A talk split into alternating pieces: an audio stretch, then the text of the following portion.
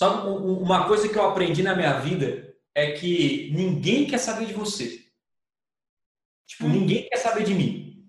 A gente tem a, a, sensação de que assim, ah, cara, oi, meu nome é Thiago, eu sou isso, eu sou mestrado, não sei o quê, eu papapai, papapá, cara, tá pouco lixando para ti.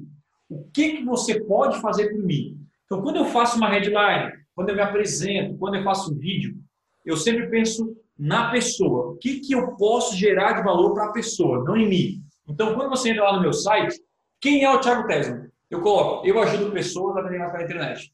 Tipo, isso, eu ajudo você a vender mais. Quem é o Thiago Tesman? Eu sou mestrado nisso, mestrado naquilo, e papapá. Meu cara não quer saber. Então, quando a gente entra, claro que eu coloco algumas informações, mas o meu foco é sempre na pessoa. Sacou? Sempre no que ela está procurando. Então, é isso aí a gente tem que ficar atento. Vamos sempre pensar no cliente, no público-alvo, não em mim. Eu, eu, eu não interesso. Lá no, na landing page, por exemplo, que eu vendo serviço da Blueberry. É, ajudamos você a fazer isso, isso, isso, aquilo, blá, blá, blá, blá, blá. Ao invés de somos a empresa líder, não sei o que, faz isso, faz aquilo, somos, a gente é bom, a gente faz isso, a gente. Não, vou fazer você faturar mais, vou fazer você lucrar mais.